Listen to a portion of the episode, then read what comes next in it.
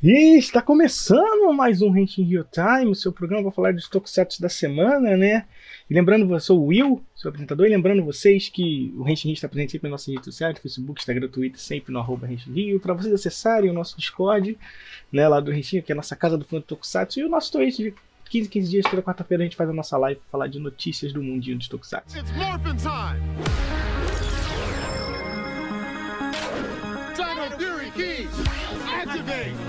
É, hoje vamos falar sobre Fury 6, né? O episódio focado totalmente na Amélia, né? E explorando esse lado dela de gostar de coisas relacionadas à superstição e fantasmas e essas coisas. E foi um episódio sobre sorte, né? E azar e tudo mais, brincando com aqueles rolês todos que a gente já conhece de coisas que dão azar, né? Tipo, passar por debaixo de escada, quebrar espelho, atravessar gato preto e coisa do tipo. E foi bem legal porque foi focado bastante nesse, nesse aspecto da Amélia, né? De como ela leva esse rolê de, de azar muito a sério na vida dela, esse negócio de superstição muito a sério, e as consequências de você ter você acreditar muito em coisas negativas, né?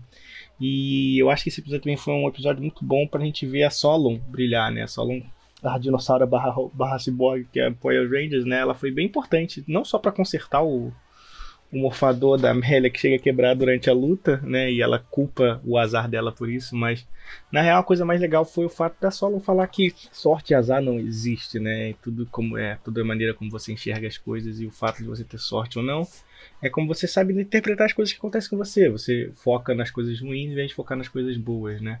E isso para mim foi um aspecto que eu acho muito positivo, né? Lembrando sempre, né? Power Rangers e Tokusatsu como todos são focados em demografia mais infantil, né? Então você vê esse tipo de mensagem positiva sendo transmitida para as crianças, né? A importância de você conseguir enxergar as coisas boas, né? E não se tornar é, refém da negatividade, né? E das coisas que você considera ruim é problemático, sabe? Então é, é muito bom eles terem abordado isso e ter faz feito isso de forma muito didática. Para mim, Dino Fury está sendo uma aula de didática sobre temas que são importantes para o público infantil, mas que sabem ser bem aproveitados. Então, assim, eu, eu gostei bastante desse episódio, como sempre. Dino Fury consegue se manter excelente ao longo dos episódios.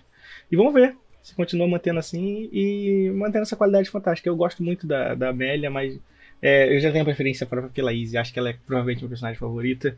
E é bom eles fazerem um pouco de piada com o Oli também, né? O Oli, às vezes, quando ele vira muito babaca, quando ele quer mostrar o quanto ele é cienção, e eu entendo isso porque eu sou um cienção chato. E eu sei quanto eu posso ser chato de vez em quando, mas é, é bom ele também tomar um, um, um, balde de água fria um pouco para parar de ser esse cara tão pedante em relação a Amélie, principalmente. E a Solon também demonstrando essa pessoa, esse lado de pessoa mais sensata que reúne e ajuda o grupo como um todo. Então, é isso. A gente se vê até na, na próxima semana. Fiquem em paz, cuidem de vocês e tchau!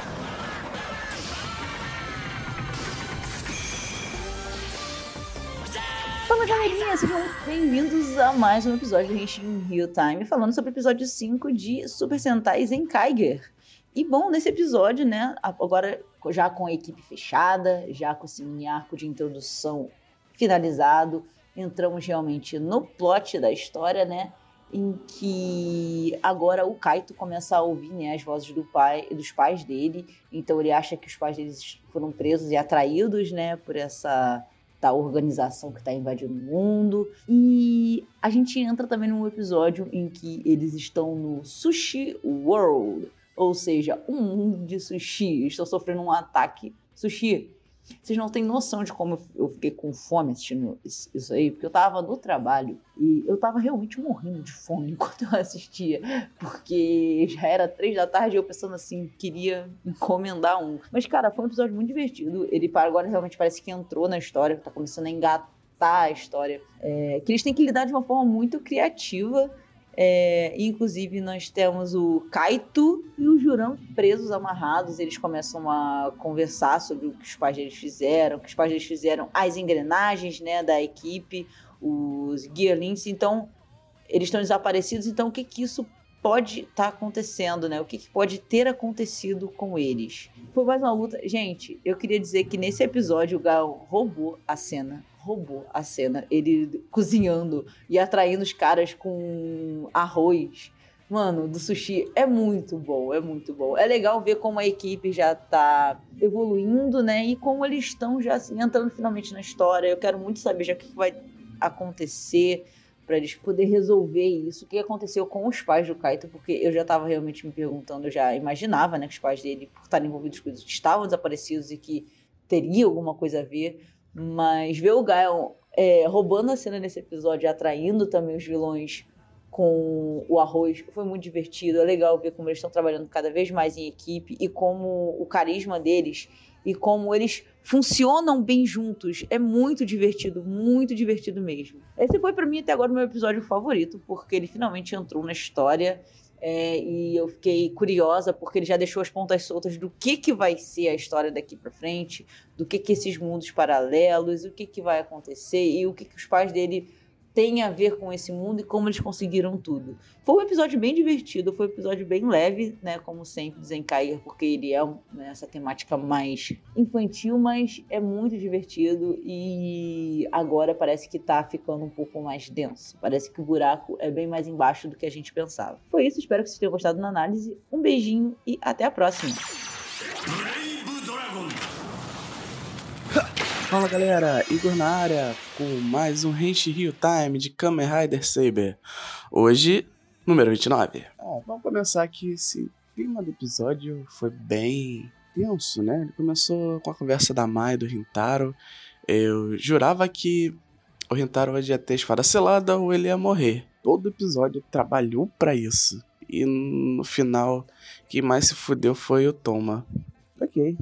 Parece que a gente nós temos agora né, um foco da, da base sul, que é procurar o livro perdido da base norte, que é o livro que tem a capacidade de gerar humanos. É, eu tenho quase certeza que esse livro é mais 18, então é, eu acho que não devia estar nesse show, sabe? Finalmente conhecemos nosso novo Kamen Rider, o Durandal, né? É um maluco que tem uma espada que vira um tridente. E é muito engraçado que os cortes de cena para aquela espadinha virar um tridente enorme são, foram até bem feitas. Que ele só corta o, ele tirando a base, não, ele não mostra o cara de corpo inteiro nunca fazendo aquele movimento para não parecer que a espada era minúscula, né? E o tridente tem uma discrepância de, de, de tamanho que eles não quiseram pagar o efeito, talvez. Sei lá. Mas a luta dele foi ótima. Ele tem o poder roubado. Mais roubado que. Conseguiu ser mais roubado que todo mundo até agora. O Rintaro fez bastante besteira no episódio. No lugar dele seguir para pro lado do pessoal, ele resolveu ir pra base. Até que Deus não adiantou muito, porque ele só foi lá e só atrapalhou, só fudeu o Toma. Ele poderia ter tentado libertar a Sofia, não sei, não conseguiu porque talvez ele não tenha acesso com o livro dele. O Calibur foi o herói do episódio libertando a Sofia e novamente ele só aparece no rolê para fazer alguma coisa pontual e vai embora. Ele tá desde a sua volta, ele está totalmente perdido, tá nas trevas, sem piada incluída, né? Tá no escuro, sem saber o que, sem a gente saber o que ele tá fazendo, porque ele ele supostamente sabe o que ele tá fazendo, né? mas a gente tá no escuro. É, eu falei, fiz muita piada com trevas aqui, mas não foi intencional, gente. Eu juro, mentira, foi sim. Então. Agora o resto saber o que aconteceu semana que vem. Parece que agora é o vez do Rintaro perder a espada? Não, né? ele ainda vai ter power up, né? Mas dessa vez ele vai. Acho que ele vai se fuder um pouquinho na luta aí, né? A Mei vai ser o alvo, então vai ser um episódio focado muito neles. Tem tempo que não tem um negócio desse, né? Acho que desde que ele ganhou a, o Lion Sync, né? Aquele, aquele segundo lá. É o God Lion Sync, não. O God Lion é a próxima, né? Enfim. Até semana que vem, galera. Obrigado.